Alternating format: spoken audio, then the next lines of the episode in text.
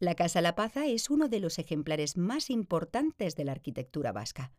Perteneciente a una importante familia de artesanos y comerciantes, la composición del palacio evidencia su capacidad adquisitiva, pues las dos primeras plantas están construidas con piedra caliza en sillería. Las plantas superiores, en cambio, están formadas por ladrillos de la tejería municipal. Tiene estructura de madera, un remate de balcones de hierro forjado y un alerón de madera tallada. A su lado tenemos a una de las calles más singulares de Tolosa, la calle Lechuga.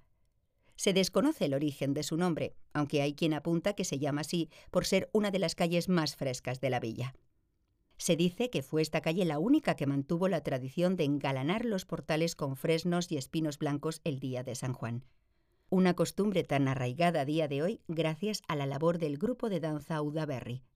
También se dice que aquí comenzaron a decorar los balcones por motivo del carnaval, aunque en su origen lo hacían con sobrecamas.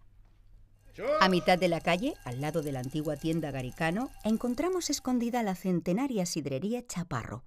Es la única que se mantiene a día de hoy de las 28 que llegaron a contabilizarse en toda la parte vieja. Aunque está cerrada al público, mantiene prácticamente intacto su aspecto.